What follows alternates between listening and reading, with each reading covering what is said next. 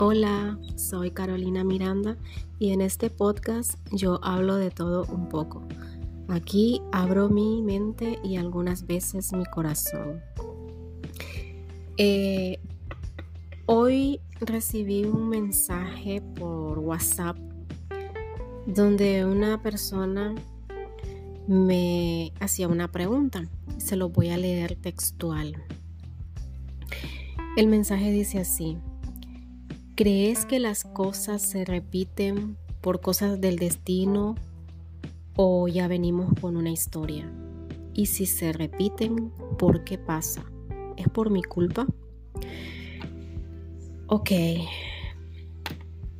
Creo que esta plática va a ser un poquito larga no tengo, no tengo esquematizado sobre qué voy a hablar o qué voy a decir. Así que va a salir lo que tenga que salir. No tengo apuntes ni nada. Aquí hay dos temas, dos temas bien importantes, complicados y, bueno, dos temas que dan mucho, mucho, mucho que hablar. Uno de ellos es el destino o, el libre albedrío, ¿no? La predestinación o el libre albedrío. Es decir, que si nuestras vidas ya están escritas, ya está todo determinado, eh, lo que nos va a pasar, o tenemos libertad para ir tejiendo nuestra vida. Ese es un tema. Y el otro tema es es relacionado a las constelaciones familiares. Primero voy a hablar de, las constelaciones familiares porque por ahí fue como le di la respuesta a esta persona que me, que me hizo esta pregunta. Para empezar, quiero aclarar que constelaciones familiares no tiene nada que ver con, con las estrellas. Se llama constelaciones porque se hace referencia a que eh, la familia, los miembros de, una familia, estamos interconectados unos con otros. Eh, y todos juntos formamos como una constelación, ¿no? como, como un todo. Somos parte como de un árbol que tiene muchas ramas. Ese es el concepto de constelaciones familiares. Es una práctica o una terapia eh, espiritual pero que está siendo muy, muy usada a nivel eh, psicológico. Eh, hay muchos psicólogos que, que la utilizan. Yo no sé mucho, o sea, no soy la gran experta en el tema, pero todo lo que voy a, compartir en, este momento es eh, un poco de lo que he leído, de lo que he aprendido, y también sobre todo de lo que he experimentado, porque sí yo he, practicado por mi cuenta, realmente sin la guía de un terapeuta, pero por mi cuenta he practicado las constelaciones familiares y puedo decirles que sí son una herramienta muy valiosa que te ayuda muchísimo a a liberarte un poco de ciertas cosas que, cargamos, en, eh, específicamente en esto de repetir historias. Ok, em, muchas veces es evidente que en una familia se repiten las historias. A veces son cosas tan simples como que el hijo decidió estudiar medicina porque su papá es doctor o decidió estudiar ingeniería porque su papá es ingeniero. Y, así puedes ver que en una familia se siguen la misma profesión generación tras generación. O, o, tienen la misma costumbre. ¿Se acuerdan de la película Coco? Que yo siempre hago mención y me gusta mucho, mucho esta película. De hecho, esa película aborda mucho el tema de las constelaciones familiares. Y ahí podemos ver cómo una historia trágica se perpetúa a través de las generaciones venideras y condena a los miembros de la familia muchas veces a la infelicidad. em, porque no les permite ser ellos mismos, eh, por ser leales a un miembro de la familia. Em, una vez más les voy a comentar que, bueno, yo creo uno de mis principios fundamentales en, los que se basan muchas de las cosas que creo es que todo energía. Y em, en el mundo solo se mueven dos energías, la energía del amor y la energía del miedo. De esas dos surgen todas las demás. Energía podemos llamarle también a las emociones. Entonces, para mí, o sea, es bastante creíble. Ah, muchachos, aquí estamos hablando de creencias. No, no voy a, no estoy haciendo un, estudio científico ni estoy compartiendo información de, que se pueda eh, verificar o, cosas así. No, esto no es ciencia. Lo que estoy, yo estoy hablando aquí de creencias. Entonces, eh, yo, yo, creo que eh, todos tenemos un código genético que se guarda en el ADN. Nosotros sabemos muy bien que heredamos, por ejemplo, rasgos físicos de nuestra familia. Em, tenés los ojos de tu papá o el cabello de tu mamá o el mismo carácter de tu abuela, qué sé yo.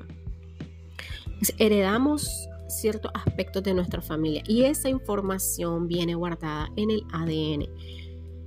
Y así como podemos heredar ese tipo de cosas, yo creo que también podemos heredar la energía de nuestros padres, de nuestros abuelos, bisabuelos y demás ancestros.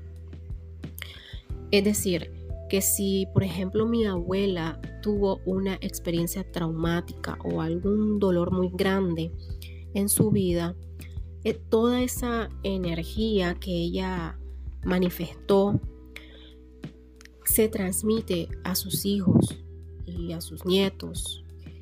Y de alguna manera alguien en la familia puede heredar ese dolor porque no siempre se hereda, o sea, no todos los hijos sacan los ojos del Papa.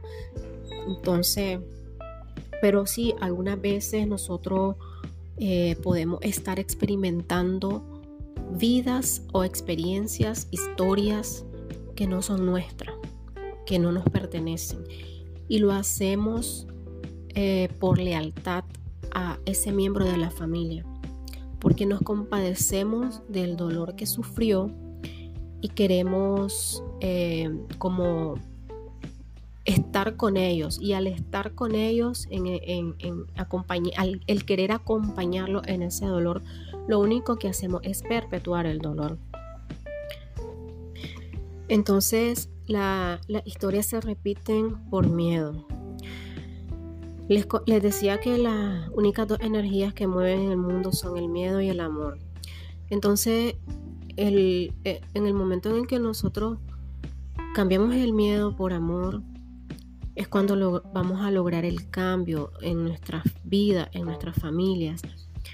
Eh, las historias se repiten por miedo, porque, a ver, por ejemplo, volviendo a, mencionar la película Coco, la, abuela tenía miedo, o sea, de que alguien más en su familia a la que tanto amaba sufriera lo que ella sufrió eh, y por eso alejó a toda su familia de la música, porque ella pensaba que la música fue lo que provocó que su esposo se fuera y la abandonara con su niña. Eh, entonces el miedo hizo que, ella protegiera a su familia y, y les prohibiera este, la, música, o sea, les prohibiera ser músicos, no aceptaba un músico en su familia. Entonces, así pasa a veces también, por ejemplo, em, en, una familia que, digamos, que digamos, eh, por ejemplo, la mamá o el papá creció con mucha pobreza o con mucha austeridad, muchas limitaciones económicas. Entonces, esta mamá eh, educa a sus hijos desde la pobreza, desde la austeridad. Si de pronto uno de sus hijos tiene la posibilidad de, que, por ejemplo, de hacer un viaje, viene la mamá y se molesta y le dice que es un gasto innecesario, que no derroche, que ahorre, pero la mamá lo está haciendo desde su propia experiencia y a veces de forma inconsciente le niega a sus hijos la posibilidad de disfrutar una vida mejor, simplemente porque ella tiene miedo eh, de que falte el dinero. Tiene miedo de que falte el dinero porque ella creció con limitaciones de dinero. Entonces, eh, ese tipo de cosas eh, son las que nosotros, las historias se repiten en una familia hasta que alguien, un miembro de la familia, toma conciencia de lo que quiere, toma conciencia de que se está repitiendo una historia y decide hacer las cosas diferentes. Por ejemplo, em, imagínense el caso de, a ver, mm, de una pareja que, a ver, el, el papá digamos que era diplomático. Entonces él tenía que viajar de un país a otro y mantenía la relación con su esposa prácticamente a distancia y eso provocó que el matrimonio se terminara, la esposa lo terminó engañando él se, terminó enamorando de otra mujer y qué sé yo.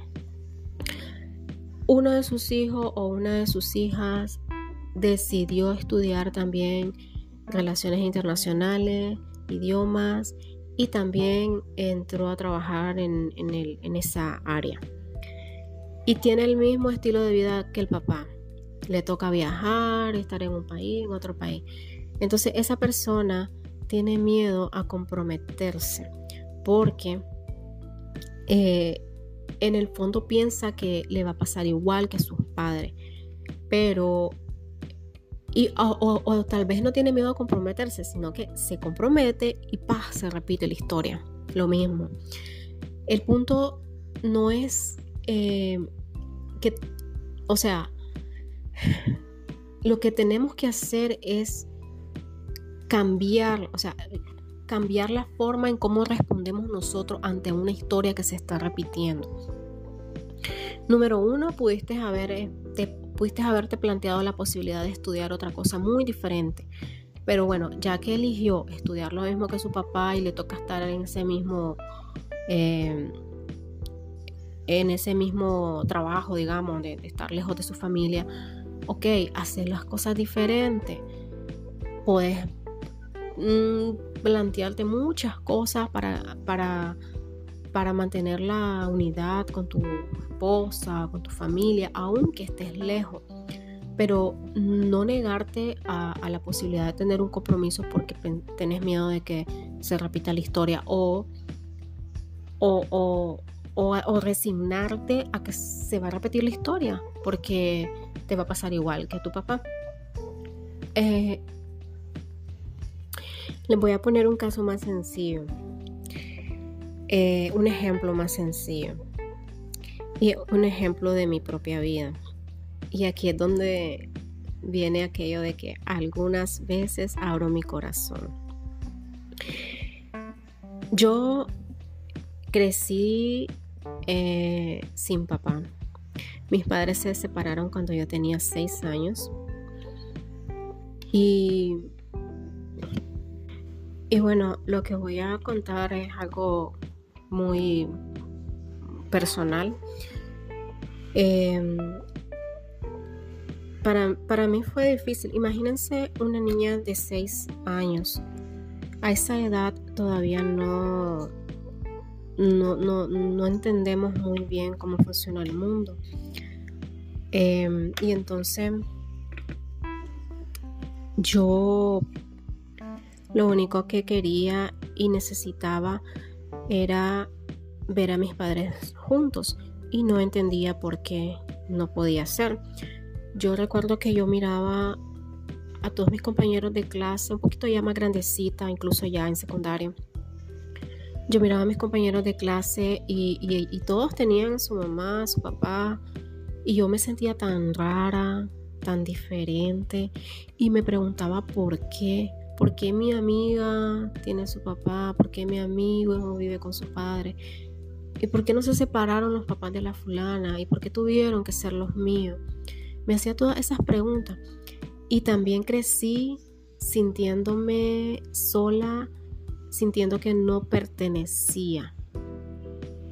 Y esa falta de pertenencia eh, causa mucho, muchas, muchas cosas complicadas en la vida adulta. Eh, por ejemplo, me refiero a, que, bueno, cuando mis padres se separaron, pues cada uno se volvió a casar y rehizo su vida. Cuando, cuando una pareja se separa, los dos tienen la posibilidad de volver a, iniciar, de sustituir al esposo, sustituir a la esposa, pero los hijos no tenemos esa posibilidad. Los hijos no podemos sustituir a papá o sustituir a la mamá, no, no se puede, siempre se queda ese vacío. Entonces, yo miraba a mi papá con su nueva pareja y, y, mis dos hermanas que él tuvo. Yo soy hija única del matrimonio de mis padres.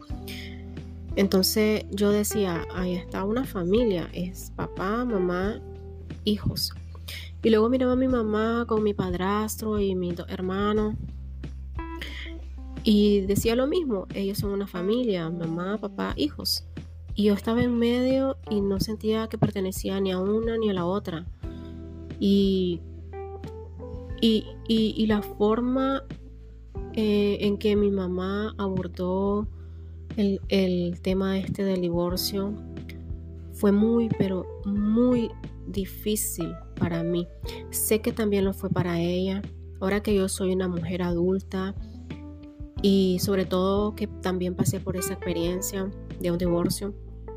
La entiendo perfectamente y todo lo que voy a compartir en este momento no es en ningún momento con la intención de juzgarla, porque sé que ella lo hizo lo mejor que pudo y con las herramientas que tenía en ese momento, con todo lo que había sido su vida, con todo lo que había tenido que experimentar y fue eh, lo único que ella podía hacer. Y sobre todo sé que cualquier cosa que ella haya hecho no lo hizo con la intención de hacerme daño.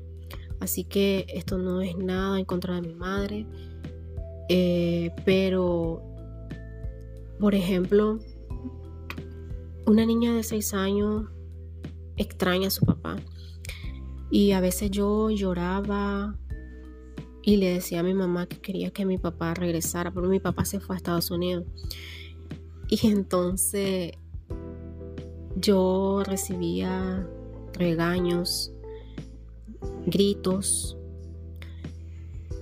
a veces me, me pegaba con la faja y recibía palabras bien dolorosas, como por ejemplo no te quiero volver a ver llorando por ese hijo de tal, no te quiere, te dejó botada, prefiere estar con la fulana, con la mujer, no se acuerda de vos, eh, pero ese no te quiere se quedaba resonando, resonando en mi mente.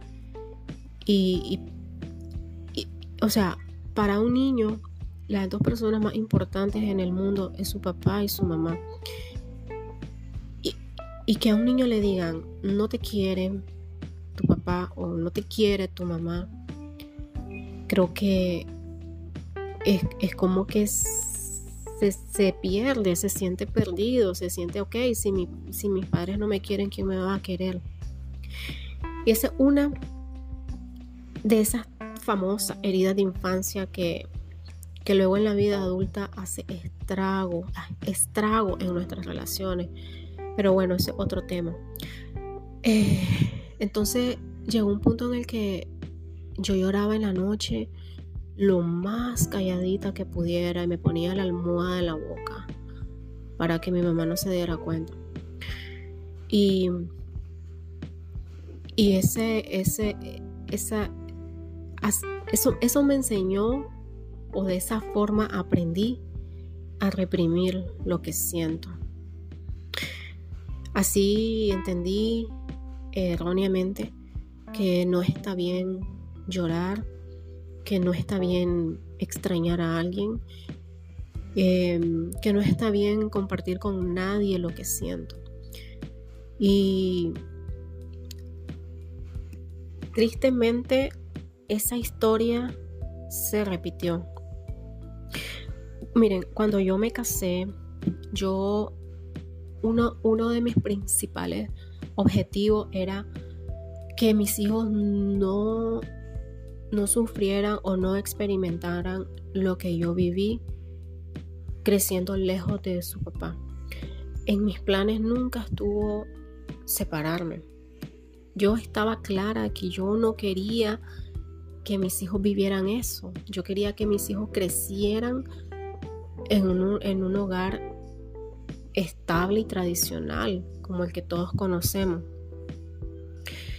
Pero vino el dolor y se repitió la historia. Y en ese momento es cuando vos te das cuenta que se está repitiendo una historia en tu familia y es algo que no te gusta, es algo que no querés que se siga repitiendo. Es cuando nosotros tenemos que hacernos responsables de nuestra vida y, y, y ser nosotros los que hagamos el cambio. Y ahí fue cuando yo empecé a hacer las cosas diferentes. Y miren, es increíble cómo, cómo las cosas, yo sentía que las cosas se estaban repitiendo, pero en vez de, de, decir, este, estoy condenada a, vivir lo mismo, estoy condenada a repetir la historia, yo decía, si se está repitiendo esta historia es porque yo estoy llamada a hacer las cosas diferentes. Y yo lo voy a hacer diferente. Ok, me divorcié, no pude evitar eso, pero eh, justamente cuando yo me separé, mi hija tenía seis años y medio. Prácticamente la misma edad que yo tenía. Y, y mi hija a veces se acercaba a mí. El primer año después del divorcio para, mí, para mis hijos fue bien difícil. Eh, sobre todo para, para mi hija, que, ya estaba pues más grandecita y, y se daba un poco más, mm, se daba más cuenta de las cosas. Y entonces ella, ella me, me decía exactamente lo mismo que yo le decía a mi mamá. Me decía que extrañaba a su papá y me lo decía llorando. Y me decía, yo quiero que vos y mi papá vuelvan a vivir juntos. Yo quiero, yo quiero que mi papá venga. Yo quiero ver a mi papá, lo extraño. Y, y, me lo decía llorando. Y, y a mí me dolía, o sea, se los juro, que en esos momentos yo me miraba en mi hija. Me miraba tan, pero tan reflejada en ella. Y entonces fue cuando yo decidí ser para ella la madre que yo quise que fuera mi mamá. Que les repito, no la estoy juzgando, pero cuando uno empieza a hacer trabajo de conciencia y, de conocerte de ver en tu interior, eh, te das cuenta de esas cosas que quieres cambiar. Y entonces yo ahí en ese momento fue cuando hice todo lo contrario a lo que hizo mi mamá. Y yo abrazaba a mi hija y le decía, bueno, hay, eh, uno también tiene que ser honesto con los hijos y no puede pintarles castillos en el aire ni hacerles promesas que no pueden cumplir. Entonces yo siempre, desde el primer momento, yo le, yo le aclaraba y le decía a mi hija, aún estando ella pequeñita de seis años, yo le decía que su papá y yo no íbamos a, volver a estar juntos. Em, sin embargo, la abrazaba fuerte, fuerte y le decía que estaba bien extrañar a su papá, que es normal que lo extrañe, que sienta esa tristeza y que es normal que, se sintiera ganas de llorar, que yo estaba ahí para ella, para que llorara conmigo y aquella niña se me atacaba en llanto. Y, y sobre todo, le decía a mi hija que su padre la quería, que tal vez él y yo ya no nos queríamos, pero que yo a ellos siempre los iba a amar y que su papá a ellos también siempre los iba a amar, aunque no estuviera con ellos. Y siempre a mis dos hijos les he dejado claro eso, aunque en ese momento, porque el primer año ya se imaginarán eh, las emociones alteradas, lo, todo, ok. Eh, eh, a pesar de que en ese momento su papá no estaba demostrando tanto que los quería, pero yo siempre le decía a, a mi hija que su papá la quería, que ella nunca dudara de eso. Y, y bueno, eh, ese es un ejemplo de cómo nosotros podemos darnos cuenta que estamos repitiendo una historia y cómo podemos tomar acción para cambiarla. Miren, yo pude haber hecho, el cambio antes. Es decir, pude haber quizá evitado que se repitiera un divorcio. Pero no pude. Llegamos a ese punto. Se repitió la historia. Eh, y no pude hacerlo antes porque antes no había aprendido a verme, a entenderme, a, tomar conciencia de, lo que pasaba en mi vida, en mi familia. Em, hay muchas cosas que yo he aprendido en los últimos años que me hubiese encantado saberla antes.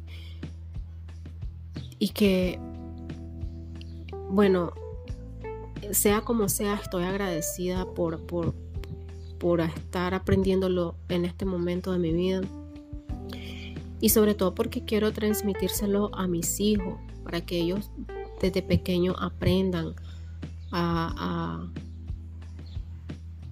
aprendan a hacer las cosas de otra manera, tener otra, otras, otra perspectiva de la, de la vida. Yo a veces veo que las personas andan como zombies, como que viviendo lo que, lo que venga. Y, la verdad es que nosotros tenemos el control, podemos tomar el control. Entonces, esos fueron como ejemplos, ¿no? Pero volviendo al tema de las constelaciones familiares. Fíjense que es interesante meterte a, o, darte la oportunidad de conectar con, nuestra familia. Eh, yo hice una práctica um, hace un año o año y medio. Eh, básicamente eh, es como una meditación con visualización y visualicé a mi mamá de niña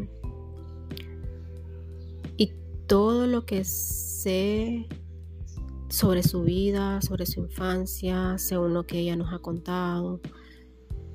Y, y me, literal, me pasé la película por la mente, con imágenes, eh, eh, del lugar donde ella nació y creció.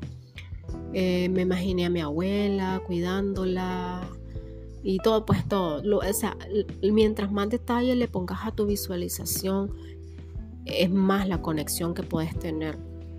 Entonces, de esa forma, vos podés sentir, sí, sentir el dolor de tu madre. Igual, igual con tus padres.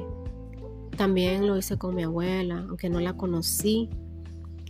Igual con lo poco que sé de su historia. Mm, me pasé la película por la mente. Y fíjense que mm,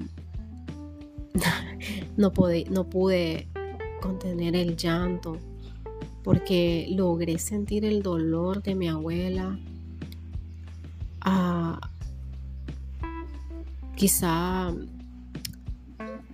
por ser maltratada por su pareja, el dolor de, de enfermar y morir con 28 años y dejar a cuatro niños pequeñitos, huérfanos. Eh, y el objetivo de, esa práctica no es solo mm, meterte a imaginarte cómo fue la vida de tus padres y tus abuelos y sufrir con ellos. El objetivo es que después que hace esa conexión emocional puedas liberarlos y, decir, em, aunque sea mentalmente, hablarles y decirles, darles las gracias por la vida, porque nosotros estamos vivos gracias a ellos, a nuestros padres, a nuestros abuelos, bisabuelos tatarabuelos. La vida fluye y se transmite de una generación a otra. Y, y si mi abuela no, no hubiese sido madre, no existiera mi mamá. Si, si, mi mamá no hubiese sido madre, no existiera yo. Y todo lo que han pasado en su vida, por ejemplo, todo lo que, lo que mi mamá tuvo que enfrentar en la vida antes de tenerme a mí, hay que honrarlo y agradecerlo, porque si ella se hubiera rendido, si, si ella se hubiera enfermado y, no hubiera luchado por, por, sanarse, si ella se hubiera, eh, no sé, si ella se hubiera suicidado o cualquier cosa eh, antes de tenerme, si, si, simplemente si mis padres no hubiesen superado todos los problemas, todos los dolores, todas las tragedias que pasaron, eh, yo no existiría. Gracias a, la valentía que ellos tuvieron de superar todo en su vida, eh, fue que yo pude existir. Entonces hay que agradecer y honrar el dolor la vida en sí, la vida y las experiencias de vida de nuestros padres y de todos nuestros ancestros. Em, pero también hay que decirles que el dolor ya fue suficiente, que ya no es necesario perpetuar el dolor, que tomamos de ellos esa energía de vida pero que dejamos el dolor que no nos pertenece. Fíjense que ese día que yo estaba haciendo esa meditación de constelaciones familiares con mis abuelas, con, mi, lo, lo estaba haciendo con mi linaje femenino. Y y ya lo había hecho con, mi mamá. Y sí, había llorado. Ya lo había hecho con mi abuela. En otro, en otro día, en otra, en otra ocasión. Entonces esta vez lo volví a hacer con mi mamá. Después pasé con mi abuela. Y cuando iba a, meditar o a visualizar eh, eh, en mi bisabuela, fíjense que se, me se me metió la mente la abuela de un amigo. Una señora que yo ni conozco, ni sé cómo se llama, pero este amigo, bueno, en realidad no es mi amigo, un conocido. Eh, él me había hablado de su abuela y de cómo murió y todo eso. Entonces se me, metió en la mente la, idea de esta señora y, yo, bueno, no, traté de evadir el pensamiento sobre ella porque a veces pasa cuando estás meditando que se vienen pensamientos externos que uno pues ya sabe que, que, la mente inquieta y y uno vuelve a, enfocarse en tu meditación, mm, seguir respirando y eso, y, y dejar ir esos pensamientos. Pero muchachos, yo no podía, no podía dejar, dejar ir ese, el pensamiento de esa señora. Y yo trataba y luchaba de volver a mi meditación con mis abuelas y esa señora no se me salía de la cabeza. O sea, yo eh, pensando y pensando. Entonces, Miren, fue una lucha, muchachos, como de, tal vez cinco minutos, pero pasé esos cinco minutos tratando de, sacar de mi mente y de dejar de pensar en esa señora que ya murió. Eh, y no podía, no podía. Entonces yo dije, ok, ok, ¿cuál es tu dolor? Porque en, mi meditación yo eso les hacía esa pregunta. Visualizaba a mi mamá y su vida, su historia, y le preguntaba, ¿cuál es tu dolor? Y ahí en meditación baja la información y, y, empezás a conectar con eso. No es que baja información así como que mm, mágica, no, sino que como estás concentrada y estás enfocada, eh, te tomas conciencia y te das cuenta del dolor que pudieron experimentar. Igual después cuando pasé con mi abuela, lo mismo, yo le decía, ¿cuál es tu dolor? Y, ahí fue que entendí que el dolor de mi abuela fue el maltrato, eh, el dolor de dejar a sus hijos y eso. Y, y, como esta señora no se me salía de la mente, le hice la pregunta, ¿cuál es tu dolor? Y fíjense que no sé, no, no, no, no, no puedo decir cuál fue el dolor porque no sé. Yo como les digo, no conozco a esta señora, no conozco su historia ni nada. Pero cuando yo hice la pregunta, ¿cuál es tu dolor? Nunca había llorado tanto, pero tanto en una meditación como esa vez. O sea, literalmente yo sentí un dolor emocional eh, porque no era un dolor físico, pero era un dolor emocional, muchacho, que era un llanto desconsolado, desconsolado. Esta persona, no sé si a ustedes les da miedo, pues porque, no sé, a mí no me dio miedo. Y estaba solita en mi cuarto, era de noche. Pero esta persona se me manifestó, estoy segura, porque era algo que yo no podía controlar. Y más, hasta me sentía estúpida, me sentía idiota, llorando, llorando por ni saber por qué. Pero sí sentía un dolor bien grande. Y, y, no sé, eh, realmente yo no puedo hacer nada para sanar el, el dolor en esa familia, pero tampoco se lo pude comentar a, mi amigo, porque a veces estas cosas no, las entienden. O bueno, no se dio la oportunidad de que le comentara. Pero sí sé que,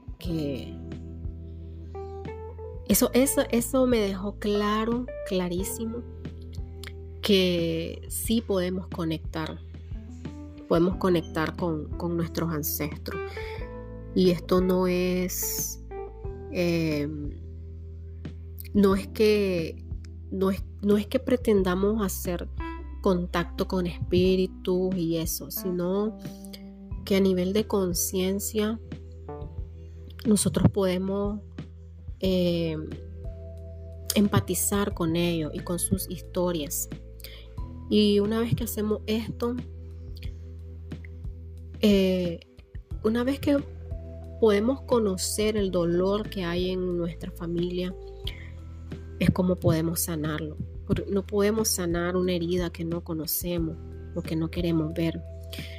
Y para eso sirven las constelaciones familiares, para, para ayudarnos a entender, para ayudarnos a ver, a darnos cuenta de, de lo que en nuestra familia ha sido doloroso y, y, para si nosotros eh, logramos experimentar esto, es porque estamos llamados a ser el miembro que sana a la familia.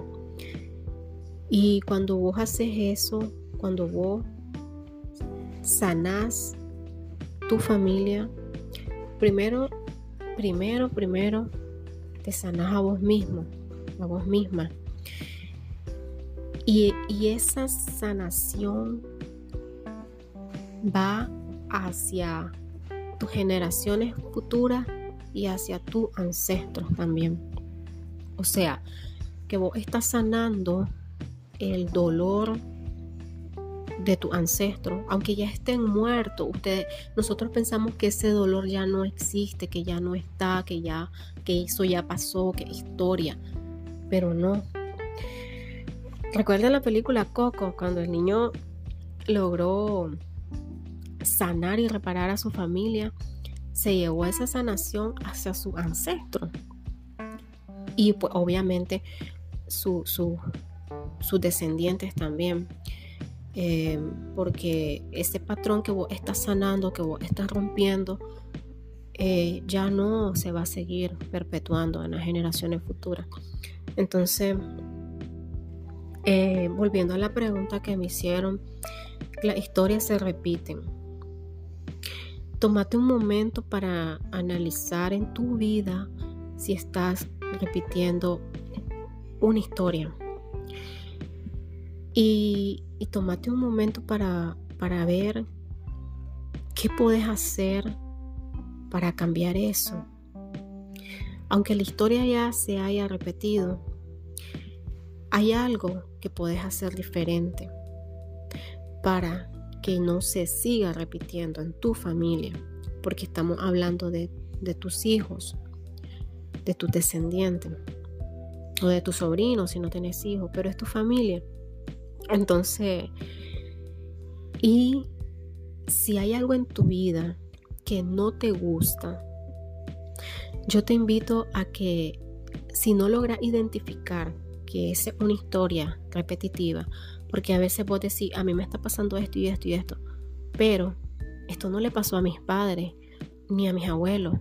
Entonces, pero si vos identificas en tu vida algo que no te gusta, eh, tal vez no encontrás el trabajo que querés, tal vez no encontrás la pareja que querés, tal vez no, no sé, cualquier cosa que no te guste en tu vida. Te invito a que indagues en tu árbol genealógico, a que traté de, o sea, traté de encontrar el origen de eso, porque si algo no te gusta en tu vida, puede ser que estés repitiendo la historia de un miembro de tu familia que no conoces. Acuérdense otra gente de la película Coco, es que me gusta esa película, que el niño ni siquiera conocía la historia de su bisatatarabuela, no sé qué, la mamá de Coco, que, que, que fue la que lo abandonó el, esposo. Pensaba ella que lo había abandonado. Bueno, el niño no conocía esa historia. Y, y entonces fue cuando el niño llegó al mundo de los muertos, que conoció la historia y la reparó. Entonces, ese es algo figurativo, muchachos.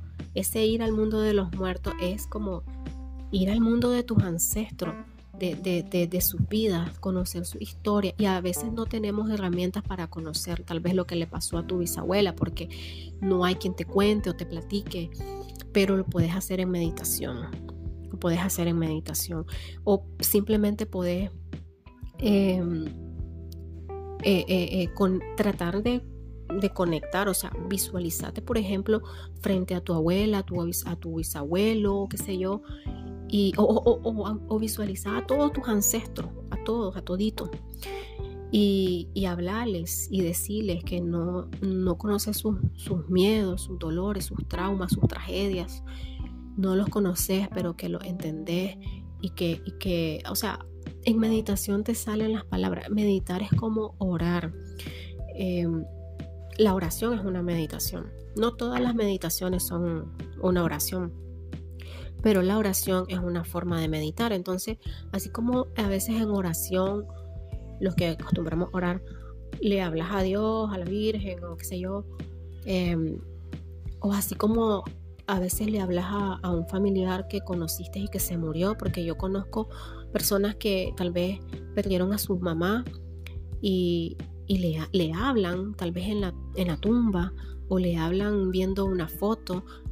Así hacelo con tus demás ancestros, hablarles y, y trae su memoria al presente, involucrarlo, son parte de tu familia y también eh, bueno, los, invito a, que investiguen sobre las constelaciones familiares. Eh, hay muchos terapeutas que, tienen experiencia en esto. Aquí en Nicaragua no sé, creo que no. Pero hoy en día las distancias se hacen cortas y, y puedes tomar algún taller o alguna o alguna práctica, terapia, no sé, en línea, de muchas formas. O si no, simplemente buscar información, leer. Hay una película, en, hay una serie en Netflix que habla sobre esto, que se llama Mi Otra Yo, que se la recomendé también a, esta persona que, me hacía esta pregunta. Ah, hay una youtuber que habla mucho sobre las constelaciones familiares que se llama Maggie, Maggie Blog hay mucha información. Hoy en día realmente este tema está como en auge, no sé. Em, es, interesante y es muy, muy beneficioso. Porque sí es importante liberarnos de, de todas esas cosas que cargamos que no son nuestras. Así que, bueno, la persona que me hizo esta pregunta evidentemente está sintiendo que está repitiendo una historia. Y cuando vos eh, sentí eso, que estás repitiendo una historia, no te quedes de brazos cruzados. No te quedes de brazos cruzados. Ya te diste cuenta que la estás repitiendo. Y, y no venimos al mundo a repetir historias. Venimos a vivir nuestra vida nuestra propia vida. Entonces, si ya tenés esa cosquillita o esa inquietud de sentir que algo en tu vida o en tu familia se está repitiendo, es momento de, de, de, pensarlo bien y de analizarlo bien. Y bueno, lo otro es sobre el destino. Yo les dije que este, este este, esta plática iba a ser larga. Pero solo les voy a decir una cosa, una cosa. Y otro día o en, otro audio voy a hablar más a profundidad. El destino y el libre albedrío coexisten. O sea, que yo creo en los dos. Yo creo en el destino y creo en el libre albedrío. En otras palabras, creo en que todo está escrito. Yo creo en que tenía que conocer a X persona, tenía que vivir esto, tenía que pasar esto en mi vida. Pero también creo en el libre albedrío. En, la libertad de elegir cómo quiero que cómo quiero llevar mi vida. Suena paradójico, suena totalmente contradictorio, porque cómo es posible que, yo tenga la libertad de elegir, pero que a la vez diga que ya todo está escrito. Es paradójico, pero sí, para, para mí el libre albedrío y el destino existen juntos al mismo tiempo, los dos. Em, ¿Cómo lo puedo explicar? Miren, a mí me gusta mucho poner ejemplos. Y un ejemplo sencillo para, para explicar esto es, imagínense que ustedes escriben un libro, una novela. Y esa novela es su vida. Ustedes escriben su vida. Entonces, ustedes tienen toda la libertad de escribir en esa novela lo que ustedes quieran. Voy a conocer a tal persona, me van a romper el corazón tantas veces, pero después voy a conocer a un fulano y que no sé qué, y aquí esto va a pasar. Mi ustedes, ustedes eligen a los personajes de su novela, ustedes eligen las situaciones, la experiencia que quieren vivir en esa historia y ustedes son los protagonistas de esa, novela, de ese libro. Pero, ok, el libro ya está escrito. ¿Quién lo escribió? Ustedes. Ustedes escribieron su propia vida. O sea, me pasó esto y, me va a pasar esto y yo voy a elegir tal cosa porque yo quiero elegir esto. O conocí a una muchacha y conocí a esta otra, pero la que me conviene es la muchacha número dos, pero no importa, yo voy a elegir a la uno, porque quiero aprender algo de ella. Entonces, eh, o sea, ustedes escriben el libro, lo terminan y listo. Digamos que eso pasa antes de nacer.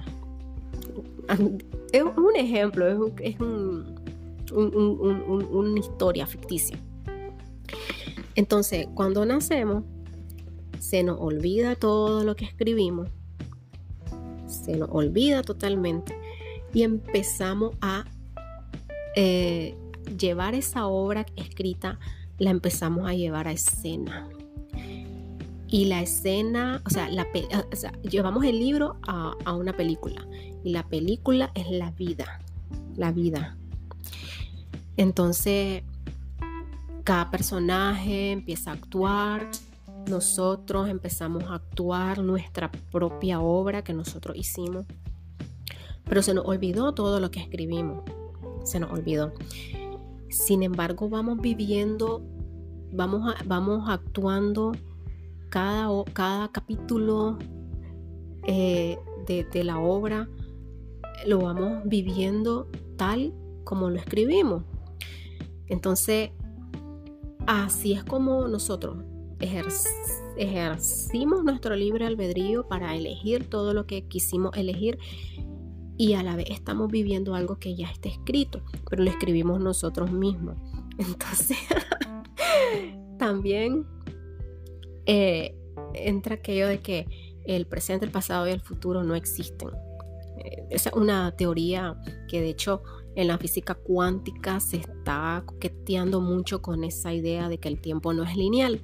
Entonces, nosotros puede que en este preciso momento estemos escribiendo el libro y a la vez actuando. O sea, muchachos, son cosas locas, pero este...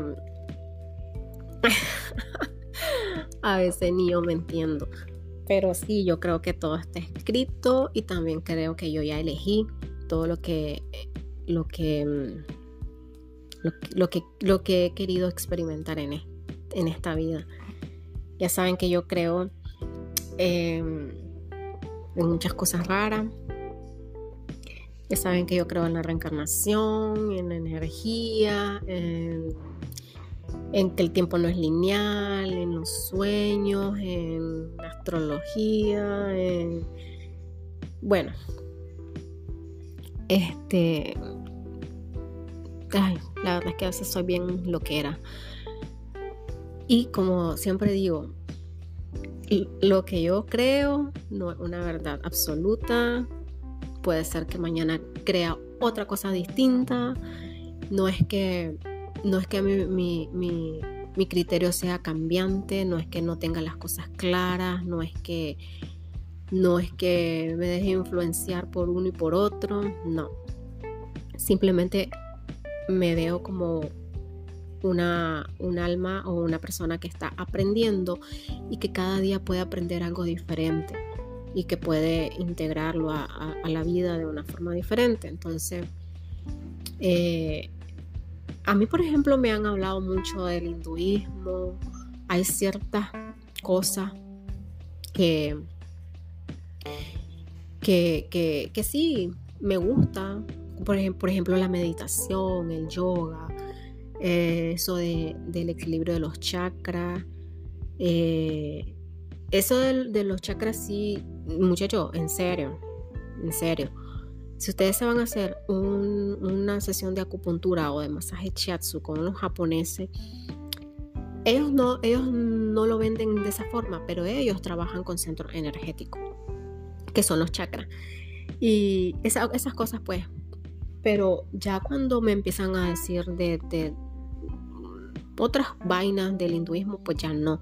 Entonces, lo que les quiero decir es que yo no me creo todo lo que me dicen, no es que uno me dice uh, es una cosa y, ya me voy con él, el otro me dice otra cosa y me voy con él, el otro, no, no, todo lo que yo voy aprendiendo y conociendo lo voy asimilando, lo voy integrando, lo voy, si me resuena, ok, si no me resuena, lo dejo. Em, pero no es que, ande de loca por aquí, por allá. Yo, yo en, este, en este momento tengo las cosas claras de lo que creo, de, lo que pasa en mi vida. Estoy tratando de entenderme, de entender la vida, de entender la muerte, de entender todo, de, de entender a Dios. Y, y, lo que en este momento creo que hay muchas cosas que no sé y hay muchas preguntas sin respuesta en, mi mente, pero lo que hasta ahora eh, creo lo tengo claro. Que el día de mañana pueda aprender algo diferente, que modifique mis creencias actuales, estoy abierta a eso. Estoy abierta a eso. Em, yo no sé, terminé hablando de otras cosas que no tenían nada que ver con, con lo del inicio, pero bueno. No sé si me entendieron, pero no sé si hablé de muchas cosas a la vez o si no, no logré conectar todo. Pero como les dije, empecé esto sin ningún apunte, sin ningún esquema, salió lo que salió. Y bueno, puntualizando, investiguen sobre el tema de las, de las constelaciones familiares. Es bastante interesante, bastante, bastante útil y nada pierden con practicarlo. No es algo que vaya en contra de su fe, sea cual sea su fe, sus creencias religiosas. No es algo que vaya a poner en riesgo su salud. No le va a hacer daño. Y no pierden nada con, con con practicar, conocer, experimentar por su propia cuenta. Yo nunca me creo lo que me dicen sin antes experimentarlo. Entonces, y tampoco rechazo alguna información que me venga sin experimentarla. Entonces, este, ojalá que sus vidas mejoren, ojalá que, que sus familias sean árboles sanos, y que no los haya aburrido tanto con mi bla bla bla. Eh, estoy a escasos segundos de completar una hora hablando. Voy a esperar que se cumpla la hora para el, el, el, episodio más largo de, de mi podcast hasta ahora. Y probablemente sea el que menos le entiendan, porque sí, como que siento que hablé de muchas cosas a la vez, pero bueno. En 15 segundos para la hora. Los dejo. Los dejo, los dejo. Recuerden, investiguen sobre las constelaciones familiares. Chao.